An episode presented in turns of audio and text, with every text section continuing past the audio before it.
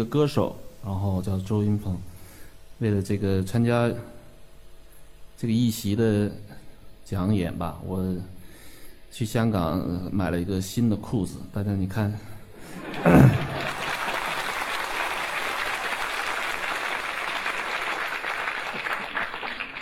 效果还可以哈，嗯，没白花钱，嗯，好，谢谢，好好，嗯，没白花港币，好吧，那样的，嗯，会的。然后，我今天讲的是两个主题，是一个是我的中国孩子，呃，是我非常重要的一首歌，还有一个就是我们做的公益，就帮助盲童的推土机。二十年前吧，一九九四年，那个时候我刚毕业，在沈阳，很焦虑，在铁西区，然后在收音机里听到。一九九四年十二月八日，在新疆的克拉玛依有一个火灾，呃，有二百八十八名小学生遇难。那是一个好像是个报告文学，就比较长的报道。它不是一个简单的叙述，然后讲一个妈妈，妈妈讲她的女儿的故事。再说她的姑娘就是那个中间的遇难者。他说当天。那这个小姑娘中午就跟她妈妈告别，说：“啊，我去上学，晚上要参加一个那样的联欢会。”然后妈妈那时候发烧，就说：“哦，那你去吧，我今天不能送你了。”然后那个小孩就跑到楼底下，嗯，后来就突然上来就说：“啊，说妈妈，我爱你什么？”然后这个妈妈就觉得哦，有点。在日常生活里，这样的事情有点矫情嘛，说：“哎，你去吧，啊，啊，没事的啊，怎怎么样？”然后他就听到这个小姑娘就咚咚咚咚跑到楼底下。后来晚上，同事告诉他说：“那个新疆的那个你的孩子演出的那个场所友谊馆着火了，火很大。”然后他他想，他说：“哦，他说我的小姑娘是给领导献花的学生。”他说。应该没事的，因为他们同事就说领导都都出来了，基本上嗯受了一点伤，但是都都出来了。他说：“那我孩子是给领导献花的，应该呃没没问题。”他很自信嘛。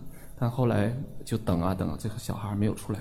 到晚上到殡仪馆，后来看到了他孩子，他就是就很难过嘛，因为那个时候小孩已经看不出谁是谁，但是他穿了一件。他亲手给他织的毛衣，一个红毛衣，妈妈给他织的，他会一眼看出那个孩子就是他的孩子。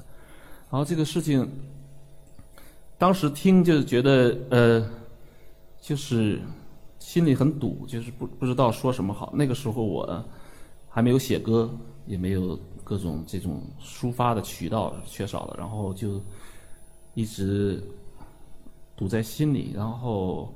后来开始写歌，去北京到处走，然后写了很多歌。以后到了新世纪，二十一世纪，二零零五年吧，就在黑龙江那有个沙兰镇那儿发洪水，但是那个学校是在一个镇上的最低处，呃，学校被淹没，八十八名孩子丧生，呃，对我也很大触动。然后最后给我的。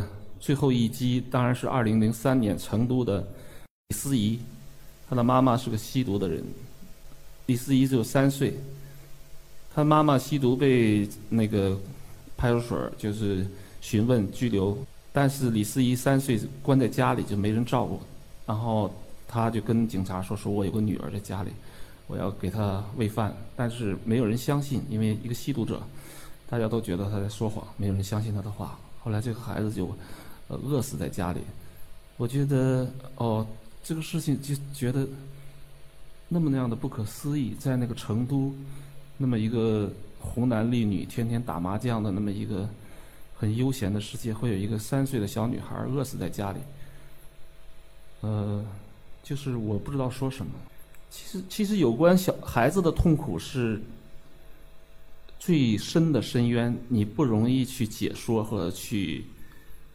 去开拓，你不能说哦，我这个基督教和上帝爱他，说把他接走了，那你愿意上帝把你的孩子以这种方式接走吗？我觉得没有，或者说佛教就说哦，这他前生有业障或什么，也不对。其实我前一阵儿到台湾拜见那个有个叫随随佛法师，他跟我讲，他说不是受迫害的人都是因为业障，不是所有弱势的受损害的人都要归纳为业障。他说这样是没有道理的，这样也是很怪的理论。我觉得他说的也对，就任何一个孩子的痛苦。你都不要轻易去解说哦，他怎么怎么样？那李思怡她被发现的时候，她躲在那个柜子里，因为她很很害怕黑暗嘛。然后那个脚都血肉模糊，踢门踢的，没有人救她。那他将来即使到天堂，享受一万年的那种天堂的生活，可是这三天的黑暗或者这三天的绝望，我觉得能弥补吗？我不知道。我觉得就是。我们可能不容易裁判一个孩子的痛苦，所以我我也想，就是人是在你无路可走的时候，或者在你无话可说的时候，祈祷音乐降临，因为音乐能够填补这种语语言和思维上的尽头的空白。然后我就写了《中国孩子》这首歌。这首歌其实写的是非常水到渠成，很容易。呃，都是一些否定，不要做克拉玛依的孩子，不要如何，不要如何。然后最后是不要做中国人的孩子，如何如何。写完以后，我是跟小何一起合作，然后他去嗯找了一些小孩幼儿园的孩子，他说要有真正的孩子的声音在里面。那时候我妹妹在幼儿园做老师，然后有这个条件，就找了很多小孩来，然后，但是小孩很不好哄，你给他们买了很多糖果，说是哎，咱们要唱，不要做克拉玛依哦，那孩子们觉得太复杂了，他根本就不愿意唱。那咱唱不要做成都人的孩子，他也不愿意唱。后来我跟小何就想怎么办呢？这，然后就再发两块糖，就是唱呀呀呀呀呀呀。这个孩子还挺高兴的，然后就一直在唱。后来我们就把这个采下来，就作为专辑里的一个采样。就是整个那种感觉也很好，就是那种欢乐与那种悲哀的反差，我觉得就特别好。这张专辑做做好以后，呃，我觉得是我一个里程碑吧。就是我从沉默如谜的呼吸那种音乐里重新进入生活，就是重新的。很放松的进入生活，呃，表达自己的另一面，就是非常的，呃，质感的一面。我记得二零零七年的时候，迷笛音乐节它设立了民谣舞台。过去民谣只是一个嗯小菜儿，就是那种甜点，饭前甜点那样的。一个大音乐节，有的时候呃休息的时候，比方通雅唱完歌了，那个草地上会有民谣歌手拿个手鼓在那唱唱，就那样。呃，有这样的机会啊，真的。但是迷笛音乐节那年零七年专门设了个民谣舞台，那个当年我记得有很多现在活跃的人，他们都小娟、李志、我、赵老大、小何、万晓，反正都是一网打尽，都在那儿唱。然后那天我就非常的忐忑的带着我的新新发行的《中国孩子》，是我自己出的，呃，五十张带到现场，然后我我就唱这个歌。唱完以后，我觉得那时候天差不多是黄昏的时候。在舞台上唱完这歌，效果很好，大家很给面子，那个唱片就一下都买光了。我从来没有那么幸福过，就啊，唱片能卖五十张，这太不可思议了。因为我们 就是，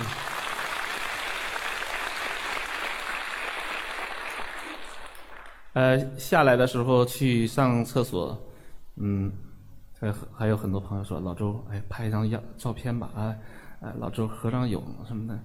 那时候就是没出过名嘛，不知道唱完歌还要合影，这种就感觉刚一出名很不适应那种心情，嗯。后来我带着这张唱片去巡演，全国到处演出，因为我们到了我这个时代，唱片就成了一个个体的那种，就是类似于手工作坊那样，自己出完版自己背着去走村串寨的去卖，然后去巡演。呃，演了很多地方，也参加很多音乐节，但是一点点这个歌就是，嗯，它有它的那种就杀伤力有点严重啊。很多呃参加音乐节，有的人就会嘱咐啊，老周今天那个刘处长来了，别唱这歌了啊！好好好，哎，老周王局长今天那个咱们不能唱这个啊！好好那样啊，我记得最深刻的一次印象在也是在深圳，我们做演出，一个好朋友，主办方是个好朋友，他。呃，演出就说啊，老周，今天我们的重要的领导坐在第一排，那个他要听完你《中国孩子》这歌，咱们能不能呃不唱？然后我因为我们的好朋友办演出，我也不好意思害他，我说好吧，好吧，那就不唱就不唱，我可以唱那个不会说的爱情嘛，唱九月嘛，反正还有别的歌唱。但是我觉得我可以跟他开个玩笑嘛，我觉得那我在上台的时候，呃，就就说今天我我要唱一首我的代表作《中国》。我的冥冥中好像听到他的心脏就，砰，停了。然后我说房子，然后我听他的心脏又开始跳了，然后就就好玩嘛。然后下台就说啊，老钟你这个坏人，你差点把我害死是吧？我就知道哦，人们难道这么害怕一首歌，或者为什么不知道？就是。害怕真实嘛？其实这些歌是很白描的，没有一点夸张。那克拉玛依的确有二百八十八名孩子牺牲，的确现场有人喊让领导先走，那些家长的悲痛也是真实的。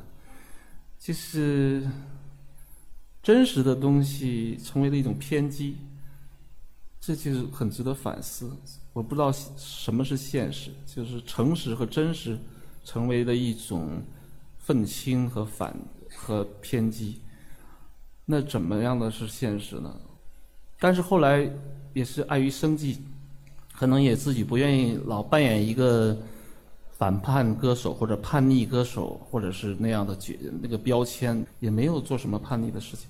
呃，这个歌唱的就相对少少了一些。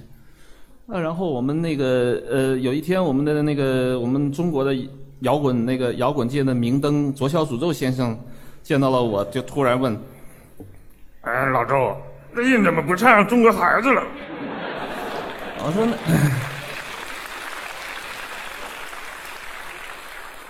我说那个什么呢？那个领导自尊心都很强，这样的话，咱们也要尊重他们。就是，呃，就是呃，老周，我觉得就你这歌写的还凑合，别的都不行。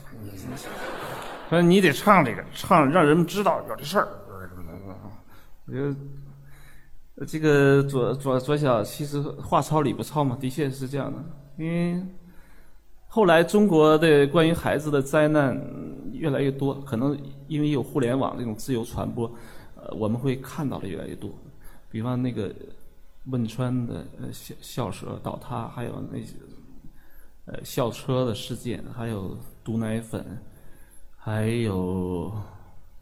很多吧，我觉得举不胜举，就包括山西有个男孩被挖了双眼，包括南京有两个小女孩跟李思怡一样，李思怡是二零零三年，他们是隔了大概七年或者八年，也是饿死在家里。那这种事情就是一个成年人怎么自处呢？你觉得成年人在这个时代里，呃，要羞愧吧？有一点羞愧。或者你的良心不能永远的安稳吧？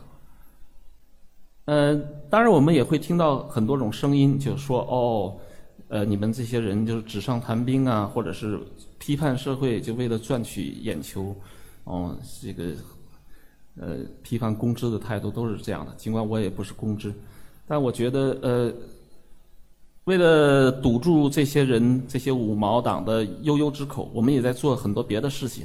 比方我做的那个嗯红色推土机和金色推土机，这是一个具体的事情，就是我们要做那种唱片，然后民谣的合集卖了以后，帮助像我一样那个失明的盲童小小孩子盲孩子，给他们买读书机、乐器，还有帮他们上学交学费。因为我小时候就深有体会，我小时候是特别爱读书的那种孩子，就是。那时候想当文学家嘛，对，基本上就是就指向托尔斯泰那个级别的，然后，嗯，就是想当文学家，然后爱读书，每天早上五点半起来，就听那个阅读欣赏啊，然后早上把那些记录下来。嗯，这个音乐先停一下，好吧？好的，还没有到艺艺术人生的时刻呢啊！不要换音乐，嗯，嗯，嗯。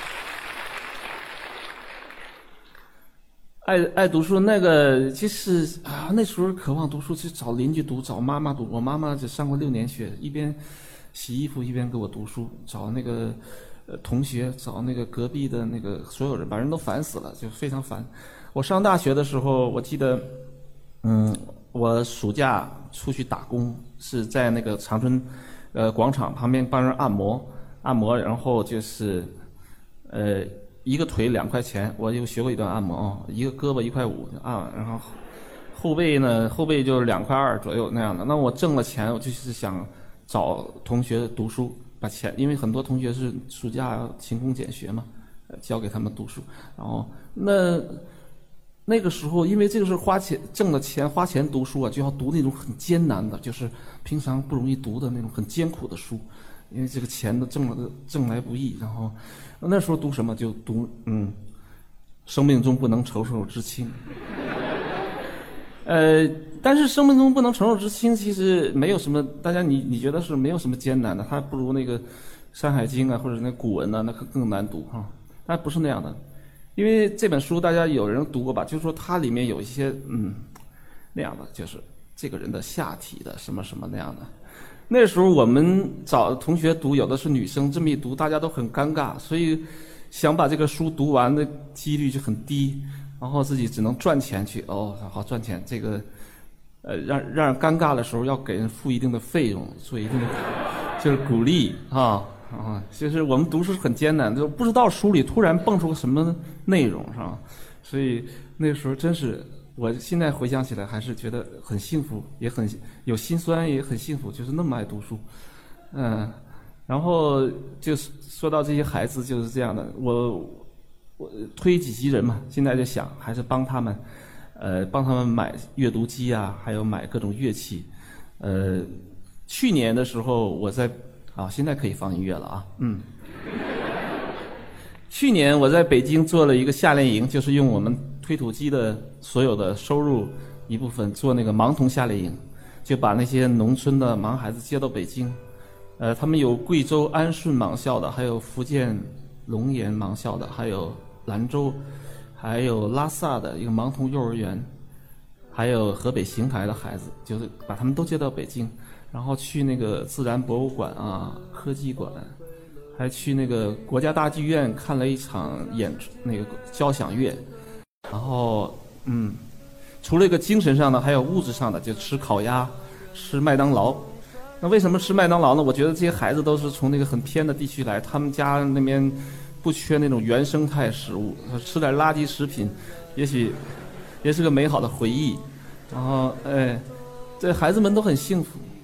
呃，就玩的很开心吧？他们觉得他们很喜欢北京。其实我的一点不喜欢北京，我都愿意在大理给他们搞一个那个嗯夏令营，我觉得还挺好。但是北京必定，呃，它有很多文化的多元性的东西。然后我记得最后一天我们开联欢会，嗯，问孩子们我说你们将来呃有什么梦想跟周老师交流一下。啊，有个小孩说哦，我嗯我喜欢。我要我喜欢法律，我将来想当律师，哦，我觉得挺好。我觉得盲人当律师容易去美国，还挺好的啊。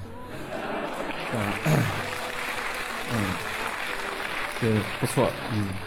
然后还有呃，问那个哎，那你呢？你看你将来我要当大明星，哇！我说这这个你得等，周老师还没成大明星呢，这要排队，这嗯。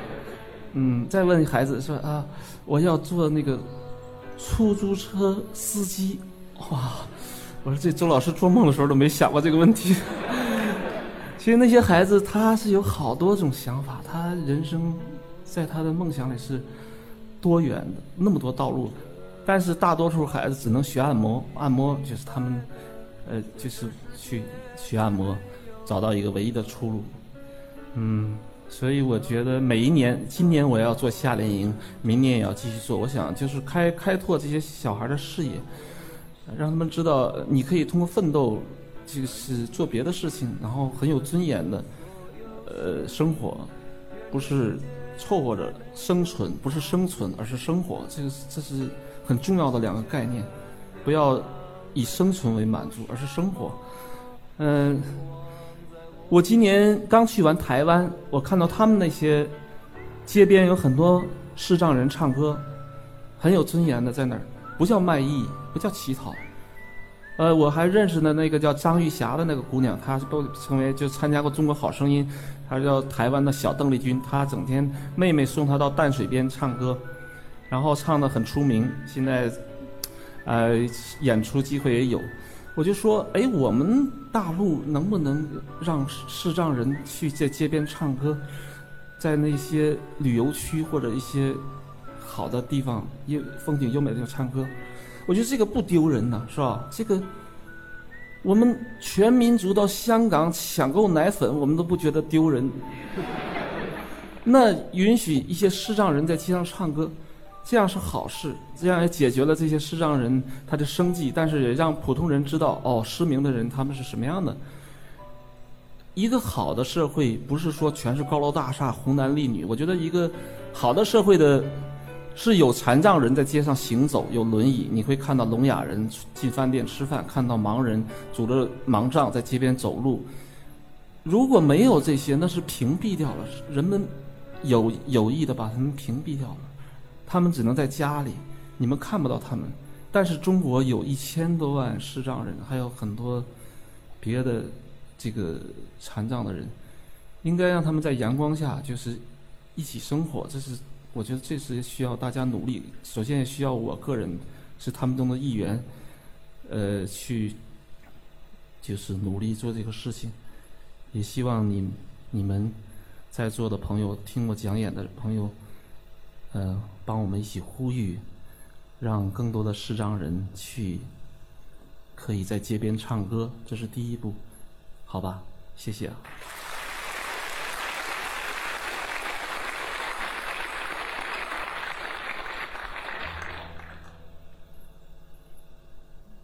好，下面我就开始我的才艺表演喽，嗯。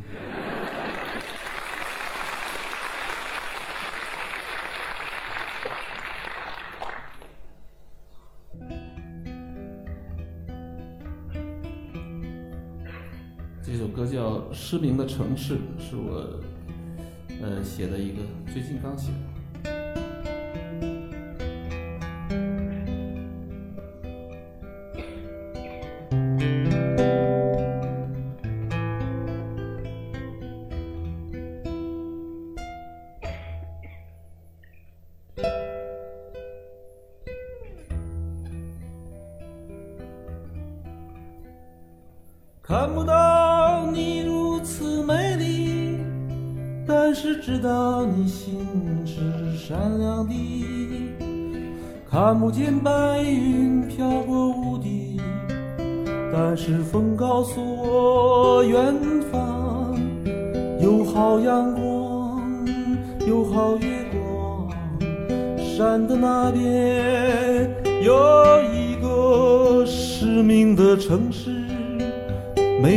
目光，不需要打量，握住手就是好朋友，摸一摸脸，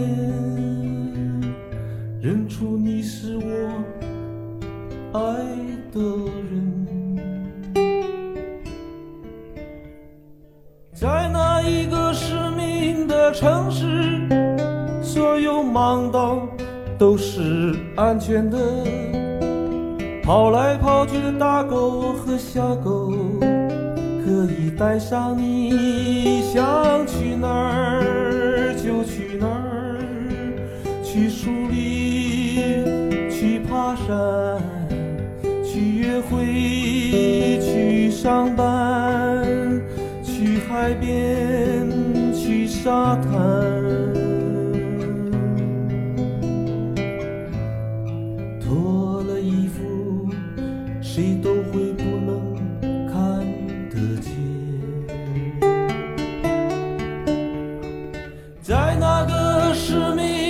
城市，所有盲道都是那安全的。跑来跑去的大狗和小狗，可以带上你，想去哪儿就去哪儿，去约会，去上班，去树林，去爬山。去海边，在沙滩上脱了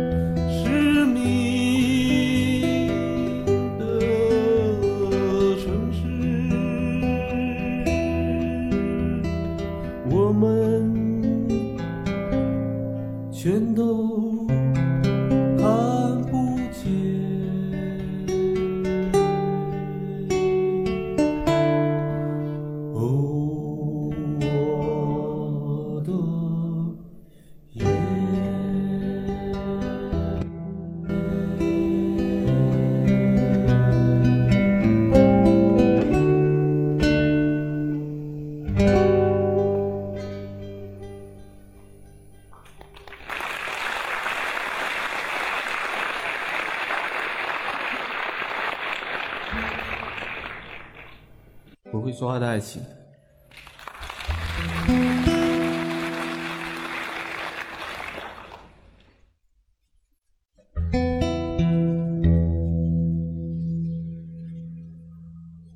呃，做的呃听讲啊，虽虽然每个讲讲的人都特别生动，但是要做这么久，我觉得是很敬佩你们，你们很辛苦。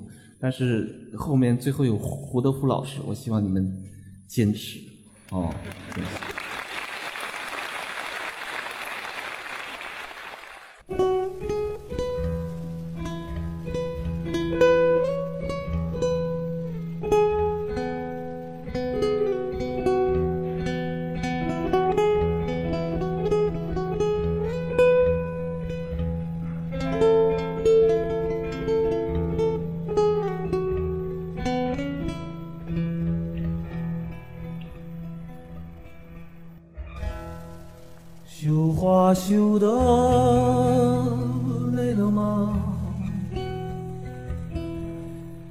牛羊也下山喽，我们烧自己的房子和身体，生起火来，解开霓虹。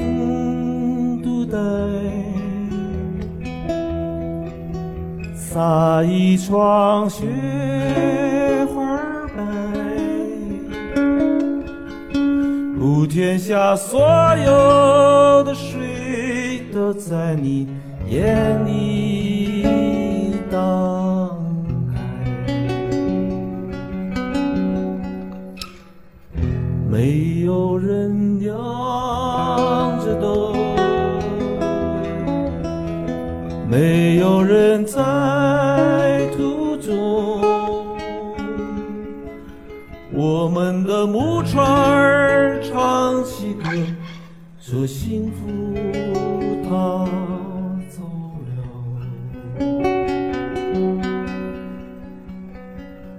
我最亲爱的没有我最亲爱的姐我最可怜的黄河方的小白菜，日子快到头了，果子也熟透了，我们最后一次收割对方，从此仇深思。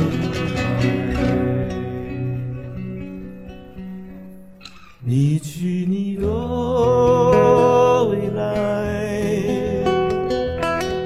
我去我的未来，我们只能在彼此的梦境里虚幻。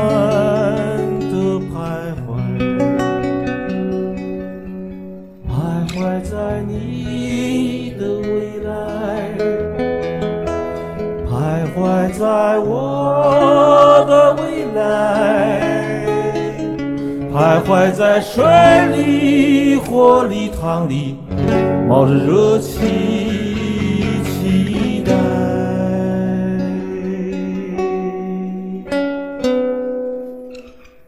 期待更好的人到来。期待更美的人到来，祈祷们往日的灵魂附体，他重新